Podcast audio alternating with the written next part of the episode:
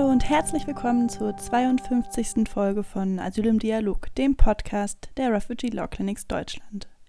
Ich bin Viktoria Lies und ich spreche hier mit ExpertInnen, die sich im asyl- und aufenthaltsrechtlichen Bereich engagieren. Heiß diskutiert wurde in der letzten Zeit das sogenannte Chancenaufenthaltsrecht. Ein Gesetzesvorhaben der Bundesregierung, was im Koalitionsvertrag verankert wurde und zum Ziel hat, den Aufenthalt von Menschen mit Kettenduldungen legal zu machen. 135.000 Menschen sind seit über fünf Jahren legal in Deutschland, aber ohne einen Aufenthaltstitel. Sie sind nur geduldet und diese Duldung wird immer wieder und wieder für kurze Zeit verlängert. Oder manchmal eben auch nicht. Kettenduldungen bringen also psychischen Stress, Unsicherheit und vor allem viele Behördengänge mit sich. Damit soll jetzt bald Schluss sein, so zumindest der ausgefeilte Plan. Meine Expertin heute hat sich intensiv mit dem Gesetzentwurf auseinandergesetzt und erklärt uns, was eigentlich die Voraussetzungen für ein solches einjähriges Aufenthaltsrecht sein sollen. Vor allem besprechen wir die noch streitigen Punkte und auch die Frage, wie es nach dem einen Jahr Aufenthaltsrecht eigentlich dann weitergeht. Wie viele von den 135.000 Menschen dann am Ende tatsächlich unter dieses Aufenthaltsrecht fallen und wann wohl mit einem Inkrafttreten zu rechnen ist, das erfahrt ihr in dieser Folge. Viel Spaß beim Zuhören. Ich spreche heute mit Dr. Barbara Weiser. Erstmal herzlich willkommen in dieser Podcast-Folge. Hallo, guten Morgen. Magst du dich einmal kurz vorstellen?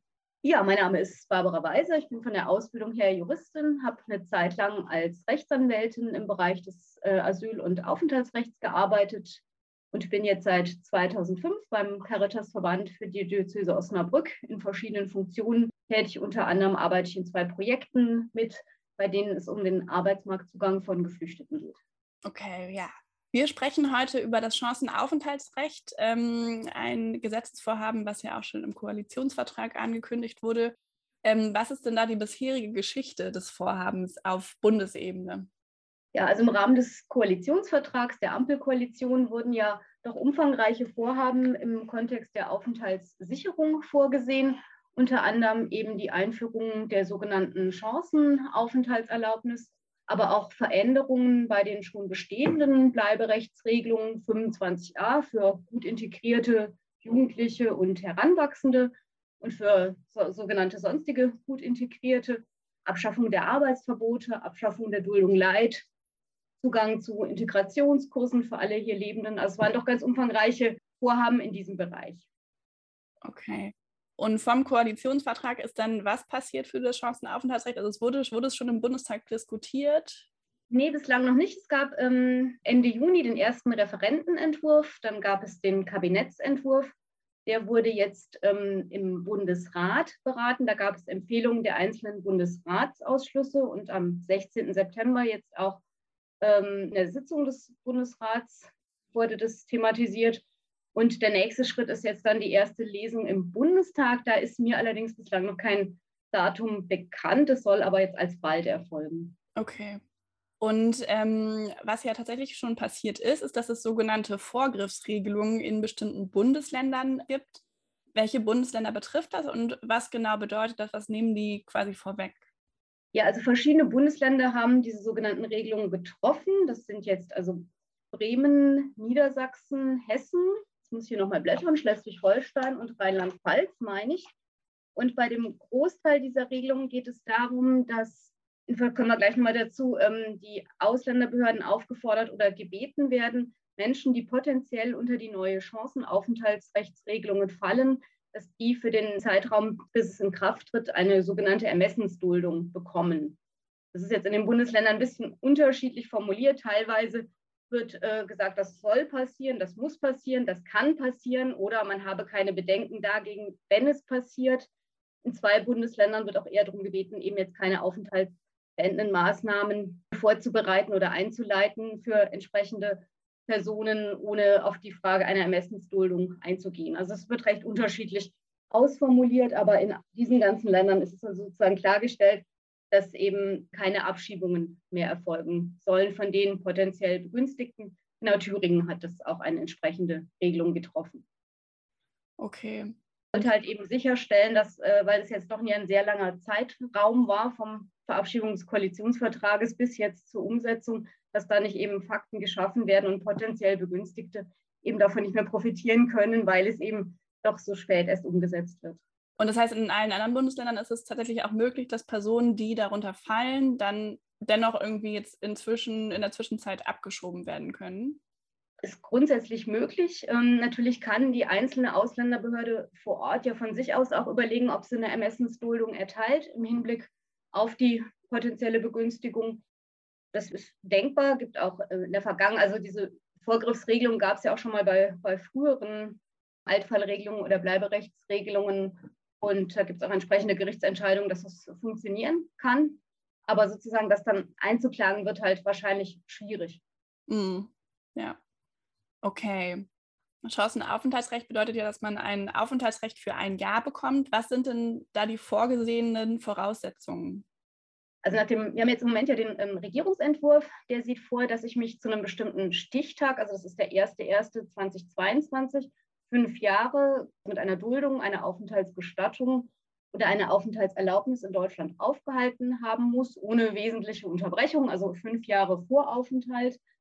Dann muss ich mich zur freiheitlich-demokratischen Grundordnung bekennen, darf nicht ähm, straffällig gewesen sein. Da gibt es dann bestimmte Grenzen, die unerheblich sind, also 50 Tagessätze bzw. 90 Tagessätze bei Straftaten, die nur von AusländerInnen begangen werden können. Aber ansonsten ist eben eine strafrechtliche Verurteilung verhindert die Erteilung. Und die Aufenthaltserlaubnis soll auch versagt werden, wenn ich äh, wiederholt vorsätzlich falsche Angaben gemacht habe über Identität und Staatsangehörigkeit oder getäuscht habe. Das ist dann so ein Sollversagensgrund der da drin ist. Und ansonsten von den allgemeinen Erteilungsvoraussetzungen für Aufenthaltstitel muss die ähm, Lebensunterhaltssicherung nicht erfüllt sein und auch die Klärung der Identität und die Erfüllung der Passpflicht ist jetzt im ersten Schritt nicht erforderlich. Die Prüfung von Ausweisungsgründen bleibt allerdings. Mhm. Okay. Und wenn wir uns jetzt nochmal die fünf Jahre vor Aufenthaltszeit anschauen, werden da die Zeiten der Duldung Leid mit einbezogen? Was ist mit Zeiten ähm, für ein Visum? Ähm, also die Zeiten der Duldung Leid werden einbezogen, das ist klargestellt in dem Entwurf. Zeiten des Visums werden nicht mit berücksichtigt, weil es eben beschränkt auf geduldet, gestattet oder mit einer Aufenthaltserlaubnis. ein Visum ist ja ein anderer Aufenthaltstitel. Ne? Also, dass wenn ich zwar mal als Studierender kommen bin und dann die Aufenthaltserlaubnis mit dem nationalen Visum eingereist bin, dann habe ich meine Aufenthaltserlaubnis als äh, Studierende gehabt. Nach 16 jetzt 16b und falle dann vielleicht in die Duldung, dann die, werden die Visumszeiten nicht mit berücksichtigt. Ja. Okay. Ähm, und was ist mit Unterbrechung dieser fünf Jahre, wenn man zwischenzeitlich nicht in Deutschland war, zwischenzeitlich keinen solchen Aufenthaltstitel hatte? Ja, also der Gesetzestext spricht nur von ununterbrochenem Aufenthalt. In der Gesetzesbegründung steht drin, dass kurzfristige Unterbrechungen bis zu drei Monaten, die nicht mit einer Verlegung des Lebensmittelpunktes einhergegangen sind, unerheblich sind. Ne? Das ist auch im Plural formuliert, also kurzfristige Unterbrechungen könnte man daraus schließen, dass das auch mehrfach ähm, der Fall gewesen sein kann. Also eine Gesetzesbegründung ist ja jetzt nicht eine zwingende Regelung für die Auslegung später, aber gibt jetzt mal erste Anhaltspunkte, was sich der Gesetzgeber wohl dabei gedacht hat. Also wenn eben Zeiten vielleicht gerade bei Corona-Menschen vielleicht zeitweise die Duldung nicht verlängert wurde oder so, dass das dann unerheblich ist. Oder wenn ich vielleicht zwischendurch mal kurzfristig eine Grenzübertrittsbescheinigung bekommen hatte, wäre das insoweit dann eben auch unproblematisch. Ja, okay. Und was ist mit ähm, Familienmitgliedern? Werden die irgendwie mit erfasst, auch wenn sie noch nicht fünf Jahre in Deutschland leben? Ja, dann hat man gedacht, also das ist auch in dem Entwurf geregelt, dass ich als Ehegatte, Ehegattin, Lebenspartnerin oder als minderjähriges lediges Kind, wenn ich selber die fünf Jahre selbst nicht erfülle, aber alle anderen Voraussetzungen, dann kann ich auch eine Aufenthaltserlaubnis, also kann ich auch ein Chancenaufenthaltsrecht bekommen. Und einbezogen sind da auch das vielleicht ein bisschen besonders auch volljährige und verheiratete Kinder, die bei der Einreise minderjährig waren. Normalerweise beschränkt der Familiennachzug oft ja auf minderjährige Kinder. Da hat man die zumindest ähm, mitgedacht. Okay. Und was ganz gut ist, es gab in dem äh, Referentenentwurf gab es ähm, eine Stelle, die, also ein, ein Vorhaben, was gesagt hat, auch wenn ich als Familienangehöriger Ausschlüsse erfülle, äh, dass dann auch der Stammberechtigte nicht profitieren kann. Also diesen Sippenhaftsgedanken, der ja auch bei der Beschäftigungsduldung dabei ist, der war im Referentenentwurf auch drin, der ist jetzt nicht mehr drin. Also sozusagen, da wird nur jeder sozusagen die Fragen der Straffälligkeit individuell betrachtet und nicht eben zugerechnet. Ja, okay. Ja, es ist ja sehr gut. Insgesamt klingt es ja erstmal relativ positiv, dass ähm, Menschen die Möglichkeit gegeben wird, dass sie ein Aufenthaltsrecht ähm, bekommen und dass da die Identitätsklärung keine Rolle spielt und auch die Lebensunterhaltssicherung nicht. Ähm, was sind denn Kritikpunkte am Chancenaufenthaltsrecht? Was ähm, wird von der Zivilgesellschaft gefordert? Und welche Punkte sind zum Beispiel auch noch ähm, in der Politik umkämpft? Wo weiß man auch noch gar nicht genau, ob das ähm, Gesetz genau so aussehen wird? Genau. Ja, also ganz interessant ist, wenn man sich die Empfehlungen der einzelnen Ausschüsse zu dem Chancenaufenthaltsgesetz anschaut. Da gab es einen äh, aus unserer Sicht sehr positiven Vorschlag, der nämlich eine Entfristung der Regelung vorsieht. Der sagt, es soll keine Stichtagsregelung sein, sondern eine permanente und dauerhafte Regelung, dass immer Menschen eben fünf Jahre geduldet in Deutschland sind, dass die dann eben immer die Möglichkeit hätten, von der Duldung nach dieser Zeit in ein dauerhaftes Aufenthaltsrecht zu kommen. Das würde eben auch das Phänomen der Kettenduldungen, die uns ja jetzt seit Jahrzehnten begleitet, ja dauerhaft eben beenden. Das wäre sicher sehr sinnvoll.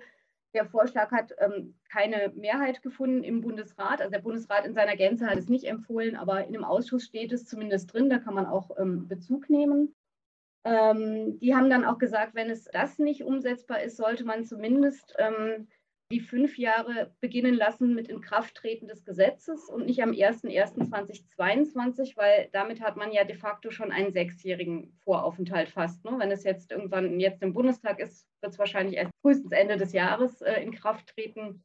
Ne? Und dass man dann zumindest sagt, Stichtag sollte dann in Kraft treten des Gesetzes sein, wenn ich da fünf Jahre da bin. Dann hat ein Bundesratsausschuss auch empfohlen im Moment, äh, das hatte ich noch nicht gesagt, ist das Ganze kein Rechtsanspruch, sondern eine Sollregelung. Das heißt, bei atypischen Ausnahmefällen kann die Erteilung auch versagt werden. Was ist in der Praxis natürlich immer ein bisschen schwierig. Was ist ein atypischer Ausnahmefall? Kann dann eine Ausländerbehörde vielleicht auch sagen, wenn jemand ähm, in der Vergangenheit nicht mitgewirkt hat bei der Identitätsklärung, was jetzt nach den Voraussetzungen kein Versagungsgrund ist, dann eben auf der Rechtsfolgenseite dann sagen, ja, aber deshalb ist jetzt hier ein atypischer Ausnahmefall und sie bekommen das nicht. Ne? Deshalb wäre es aus unserer Sicht schon gut, wenn es ein Anspruch wäre. Und das hat eben auch ein Ausschuss des Bundesrates so vorgeschlagen, dass es eben, dass man einen gebundenen Anspruch machen sollte. Und dann gab es im Bundesrat auch den Vorschlag, ähm, es gibt jetzt noch, hatte ich glaube ich auch nicht, noch nicht erwähnt, ein Versagungsgrund, also dass nach dem Regierungsentwurf soll die Aufenthaltserlaubnis versagt werden, wenn ich eben ne, wiederholt falsche Angaben mache. Und da haben die vorgeschlagen, das zu streichen, weil das eben auch in der Praxis immer wahrscheinlich auch zu großen Auslegungsunterschieden führt, wann das denn ist. Oder aus unserer Sicht sollte man, wenn man es nicht streicht, zumindest klarstellen, dass es ähm, die Ausländerbehörde insoweit eben Nachweispflicht hat. Ne? Also es ist, würde sich auch aus den allgemeinen Grundsätzen ergeben, aber dass sich das nochmal, dass es nochmal klargestellt ist, ne? nur wenn ich eben definitiv nachweisen kann, dass Angaben falsch sind und dass eine Täuschung vorliegt, nur dann kann eine Versagung in Betracht kommen. Genau, das waren so ähm, Diskussionspunkte jetzt in den Ausschüssen des Bundesrates. Ansonsten wird eben auch vorgeschlagen oder angeregt, dass man auch bei den Ausschlussgründen bei der Straffälligkeit irgendwie nochmal Änderungen vornehmen sollte, um eben tatsächlich Doppelbestrafungen zu vermeiden, weil auch wenn ich ähm, strafrechtlich verurteilt werde, beispielsweise wegen Schwarzfahrens, Beförderungserschleichung oder wie auch immer, oder mehrfachen Verstoß gegen eine räumliche Beschränkung, kann es also nach Praxiserfahrung schon relativ schnell sein, dass ich mal, dass ich diese Strafbarkeitsgrenze von 50 oder 90 Tagessätzen überschreite und dass dann ein Ausschluss da ist, ist natürlich schon in bestimmten vielen Fällen unverhältnismäßig aus unserer Sicht. Also da wäre eine Nachbesserung sicher auch sinnvoll. Ja, dann wäre es aus, aus unserer Sicht gut. Im Moment ist es so vorgesehen, dass diese auf, dieser Chancenaufenthalt nicht verlängert werden kann und dass ich nach einem Jahr ähm, eine Aufenthaltserlaubnis nach 25b oder 25a bekommen kann. Ein Wechsel in andere Aufenthaltstitel ist nicht vorgesehen. Und das ist aus unserer Sicht aber auch nicht nachvollziehbar, wenn ich eben beispielsweise Voraussetzungen für eine Aufenthaltserlaubnis zum Zwecke des Studiums erfülle oder als akademische Fachkraft oder ne, sonstige, die ja auch sehr voraussetzungsvoll ist, warum dann ein Wechsel nicht direkt erfolgen soll vom Chancenaufenthalt in das andere Aufenthaltsrecht. Das wäre aus unserer Sicht ganz sinnvoll. Und ein anderer Punkt ist auch noch, dass ich muss ja im, in diesem Jahr, dann muss ich ja meine Identität klären und meine Passpflicht erfüllen, um dann in einen anderen Aufenthalt zu wechseln. Da sagt der Kabinettsentwurf, dass wenn ich alle mir möglichen und zumutbaren Mitwirkungshandlungen erbracht habe, dass dann auch ohne Identitätsklärung die Aufenthaltserlaubnis auf 25a oder b erteilt werden kann, aber eben kann. Es ist eben kein Anspruch. Also wenn ich, ne, ich habe alles gemacht und es ist mir eben im Moment tatsächlich nicht möglich, die Botschaft funktioniert nicht oder wie auch immer, dann sollte aus unserer Sicht ein Anspruch bestehen auf die Aufenthaltserlaubnis beziehungsweise eine Verpflichtung auf die Identitätsklärung zu verzichten. Ja, und da stellen sich wahrscheinlich auch wieder die, ja, was heißt normalen Probleme bei der Identitätsklärung, auch wieder die ja, die weiten Auslegungsmöglichkeiten einer Ausländerbehörde, ob Mitwirkungshandlungen ausreichend sind, ähm, was noch hätte getan werden können und so weiter, ähm, was natürlich problematisch wird. Genau, also wo wir jetzt tatsächlich noch gar nicht drüber gesprochen hatten, genau, was passiert nach dem einen Jahr? Was sind die Voraussetzungen, die man jetzt noch erfüllen muss? Also man muss dann nach dem einen Jahr, um dann in ein Aufenthaltsrecht zu kommen? Also gibt es ja halt diese beiden Varianten, ne, die Bleiberechtsregelung nach 25a, die wird ja jetzt gleichzeitig, also gleichzeitig mit Chancenaufenthalt werden da ja auch Änderungen vorgenommen. Künftig, wenn das so in Kraft tritt, soll ich äh, die Aufenthaltserlaubnis nach 25a bekommen, wenn ich unter 27 Jahre alt bin, drei Jahre in Deutschland bin, das bin ich ja dann auf jeden Fall, und entweder drei Jahre erfolgreich zur Schule gegangen bin oder einen Schul- oder Ausbildungsabschluss erworben habe. Das heißt, ein Teil der Personen, die vom Chancenaufenthaltrecht profitieren, werden vielleicht auch diese Voraussetzungen erfüllen, dass sie dann eben nach drei Jahren dann da überwechseln können, wenn eben Identität äh, geklärt ist und ne, die Passpflicht erfüllt ist und diese Dinge. Wenn ich mich da noch in der Ausbildung oder im Studium ähm, befinde, wird von der Lebensunterhaltssicherung dann abgesehen. Das wäre dann nicht so tragisch. Das sind die, ist die eine Gruppe und die andere Gruppe könnte einmünden in die Aufenthaltserlaubnis nach äh, 25b, weil da ist ja, oder da soll ja, im Moment ist es so, dass ich die dann bekomme, also wechseln kann von der Duldung in die Aufenthaltserlaubnis, ist ja im Moment, äh, wenn ich alleinstehend bin, brauche ich acht Jahre Voraufenthalt. Wenn ich mit minderjährigen Kindern zusammenlebe, nach sechs Jahren. Die Zeiten hat man auch vor, in dem, nach dem Kabinettsentwurf zu reduzieren um jeweils zwei Jahre. Das heißt, äh, da würde dann ausreichen als Alleinstehender ein sechsjähriger Aufenthalt und den hätte ich ja sozusagen nach fünf Jahren, brauche ich ja schon wegen des Chancenaufenthalts noch ein Jahr zu, habe ich ja die sechs Jahre quasi als Voraufenthalt dann erfüllt. Und dann müsste ich eben zumindest überwiegend meinen Lebensunterhalt aber selbstständig sichern, wenn ich nicht eine Ausbildung mache oder ein Studium. Da gibt es Ausnahmen im 25b im Moment auch für Familien mit Kindern oder wenn ich Angehörige pflege oder so. Aber grundsätzlich ne, muss der Lebensunterhalt überwiegend gesichert sein und ich brauche Deutschkenntnisse, äh, mündliche Deutschkenntnisse von A2 und eben einige weitere allgemeine Erteilungsvoraussetzungen. Aber eben vor allen Dingen mit der Lebensunterhaltssicherung, das wird halt dann ganz, ganz wichtig sein, dass, dass die ne, entsprechenden Personen dann auch unterstützt werden, dass sie das dann hinkriegen können. Ja, und was passiert, wenn ähm, Personen nach dem einen Jahr genau diese Voraussetzungen nicht erfüllen, weil sie zum Beispiel es nicht geschafft haben, im Sinne der Ausländerbehörde ihre Identität zu klären oder es nicht geschafft haben, in der Zeit ähm, sich einen Job zu suchen? Mhm. Also bei der Identitätsklärung müsste man nochmal gucken, wie sich das vielleicht auch ändert. Das soll ja im Koalitionsvertrag stand ja auch die Möglichkeit drin, die ähm, Identität durch Angabe einer eidesstattlichen Versicherung zu klären, wenn ich eben sonst alles getan habe. Das wäre ja tatsächlich vielleicht eine Möglichkeit, ja, wenn, wenn, es, wenn ich aus einem Staat komme, wo ich bei der Botschaft eben keine Chance habe und keinen Kontakt mehr zu Menschen im Herkunftsland, das dann zu nutzen.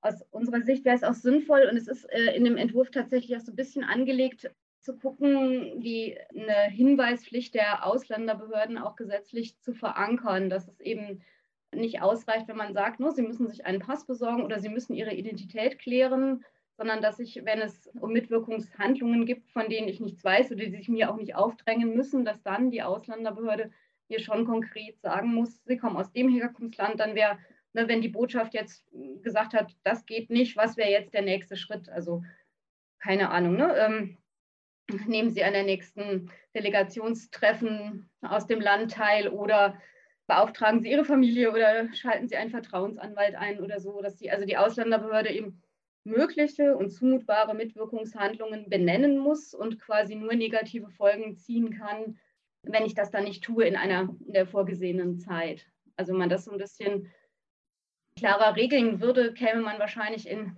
mehr Fällen als heute zu dem Ergebnis, dass die Menschen schon eigentlich alles ihnen möglich und zumutbare getan haben, aber eben quasi ohne es vertreten zu müssen, die Identität nicht klären können und die Passpflicht nicht erfüllen können. Ja. Das wäre, glaube ich, ganz sinnvoll, genau. Und dann das müsste man halt wahrscheinlich eben entsprechend dann argumentieren, weil der, bei der Frage, es gibt ja eben, hatte ich ja gesagt, nur wenn ich die Identität unverschuldet nicht klären kann, kann ja auch der 25a oder b erteilt werden. Da müsste man dann halt eben im Einzelfall entsprechend argumentieren, dass das Ermessen dann vielleicht auch reduziert ist oder wie auch immer, wenn es jetzt dabei bleibt. Genau, das wäre bei der Frage, ne, wo versuche ich nach Auslaufen des Chancenaufenthaltes meinen Aufenthalt weiter zu sichern. Bei der Frage der, der Lebensunterhaltssicherung ja, muss man eben schauen, dass es möglichst nicht so weit kommt, dass ich zumindest ähm, wenn ich keine Arbeit finden kann oder weil ich zum Beispiel jetzt auch noch keine ausreichenden Deutschkenntnisse habe und sage, es ist jetzt erstmal sinnvoll, einen Integrationskurs zu besuchen, um entsprechende Deutschsprachkenntnisse zu erwerben und dann eben auch Arbeitsmöglichkeiten zu finden, dass das aus unserer Sicht halt eben auch ähm, ausreichen müsste für die Lebensunterhaltssicherung, dass man da nicht nur Schule und Studium ausnimmt, sondern eben aber auch Sprachkurse oder andere Qualifizierungsmaßnahmen. Das muss man mal gucken. Ne? oder eben ein nachhaltiges Bemühen um eine Erwerbstätigkeit. Also es wären Dinge, wie man versuchen könnte, wenn, es, wenn ich de facto den Lebensunterhalt nicht sichern kann, wie man dann versuchen könnte zu argumentieren. Eine andere Möglichkeit. Natürlich wäre es auch schön, wenn das äh, auch eben entsprechend gesetzlich geändert werden würde, dass ne, Lebensunterhaltssicherung, also für die Lebensunterhaltssicherung das eben auch ausreichen würde. Ja. Kann man denn jetzt erwarten, dass sich das Problem der Kettenduldung, was ja das Ziel war, durch das Chancenaufenthaltsrecht löst, dass es keine Kettenduldung mehr geben wird? Hm, es kommt halt darauf an, also wenn es bei der jetzt äh, Stichtagsregelung bleibt, könnt, hat man, ähm, je nachdem, wie viele dann tatsächlich davon profitieren können, auch mit den noch bestehenden Ausschlüssen, auch wird man es auf jeden Fall nicht dauerhaft beseitigen können ne, durch eine Stichtagsregelung. Also es wird halt dann dazu kommen, dass nach bestimmten Zeitablauf Ablauf erneut wieder viele Menschen gibt in Deutschland, die geduldet sind. Deshalb wäre es eben so sinnvoll, die Chance jetzt zu nutzen und eine entfristete Regelung ähm, zu schaffen. Ja. Okay, und ähm, gäbe es denn sonst noch andere Möglichkeiten, die Situation von Geduldeten zu verbessern? Ja, ein wichtiger Punkt wäre sicher die Abschaffung auch der Beschäftigungsverbote. Die ist ja auch im Koalitionsvertrag äh, vorgesehen. Also wenn ich zumindest dann meinen Lebensunterhalt selber bestreiten kann, dadurch, dass ich arbeiten gehen darf. Im Moment gibt es ja da aber für Geduldete ähm, bestimmte Arbeitsverbote bei bestimmten Herkunftsländern, aber auch wenn ich eben aus mir zu vertretenen Gründen nicht abgeschoben werden kann, was in der Praxis teilweise sehr weit ausgelegt wird. Also auch wenn ich eigentlich äh, das nur eine Ursache dafür ist, warum ich nicht abgeschoben werden kann, es aber auch andere Gründe gibt äh, dafür, was in der Rechtsprechung eigentlich geklärt ist, dass ähm, ein Arbeitsverbot nur in Betracht kommt, wenn die fehlende Mitwirkung der einzige Grund ist, wird es oft weit ausgelegt. Also da wäre eine Abschaffung der Beschäftigungsverbote schon ein wichtiger Schritt. Ein zweiter Punkt wäre ähm, der Zugang zu Integrations- und Deutschsprachförderkursen. Das ist nach dem Chancenaufenthaltsgesetz ist ja ähm, für Asylsuchende mit Aufenthaltsgestattung ein unmittelbarer Zugang vorgesehen. Aber bei Geduldeten gibt es keinen Änderungsvorschlag. Das heißt, im Moment äh, kann ich, wenn ich eine sogenannte Ermessensduldung habe, also zum Beispiel eine Ausbildung und Beschäftigungsduldung, ähm, ich, kann ich zum Integrationskurs zugelassen werden. Bei der sogenannten Anspruchsduldung, also wenn ich, wenn ich eine Duldung habe, weil meine Abschiebung aus rechtlichen oder tatsächlichen Gründen nicht möglich ist, habe ich keinen Zugang zum Integrationskurs. Und das wäre sicher sinnvoll, das ähm, einzuführen, um eben die Möglichkeit zu haben, dann auch entsprechend Deutschsprachkenntnisse zu erwerben. Das wäre sicher gut. Ja. Okay. Ja, das sind auf jeden Fall gute Hinweise. Vielleicht tut sich da ja mal was. Wie ist denn jetzt der Weg nach vorne? Was ähm, glaubst du, wie lange wird es noch dauern, bis das Gesetz durch den Bundestag ist, ähm, wann vielleicht mit einem Inkrafttreten zu rechnen ist? Also das kann ich jetzt wirklich sehr schlecht einschätzen.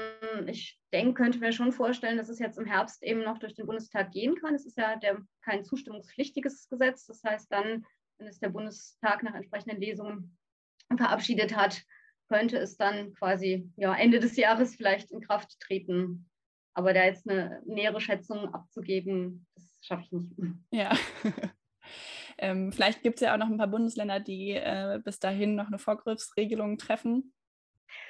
Kann natürlich sein, aber ist natürlich jetzt vielleicht auch ein bisschen, also weiß ich nicht, glaube ich vielleicht jetzt eher nicht mehr, aber ähm, mhm. keine Ahnung. Wäre schön. Also wäre trotzdem super, wenn sie das machen würden. Ja, auf jeden Fall. Ähm, gut, ja, also dann hoffen wir zumindest erstmal, dass es äh, keine Änderungen gibt, bis die Podcast-Folge veröffentlicht wird in dem kurzen Zeitraum.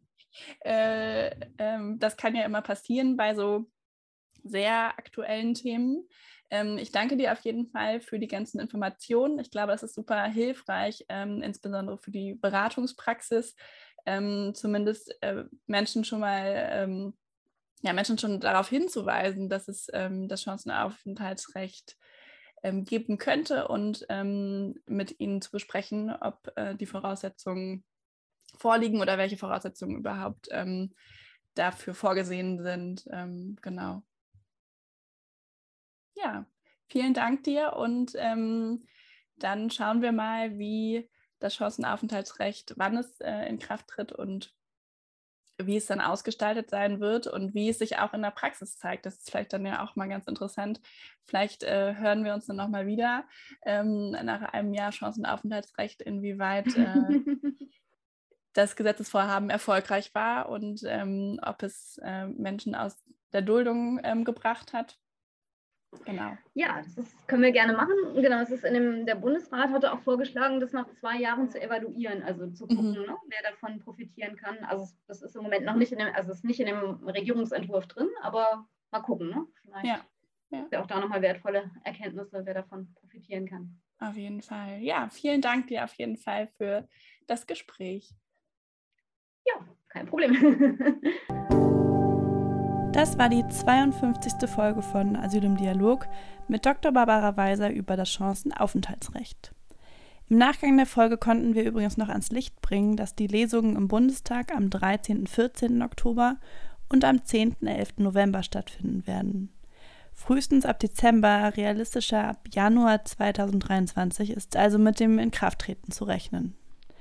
Ich hoffe, ihr konntet etwas mitnehmen aus dieser Folge und wenn ihr immer up-to-date bleiben wollt, abonniert gerne den Podcast oder folgt ihm auf Instagram. Übrigens, bei Spotify kann man auch Podcasts bewerten. Das hilft dem Podcast ebenso für seine Reichweite. Vielen Dank euch dafür und wir hören uns dann in zwei Wochen wieder.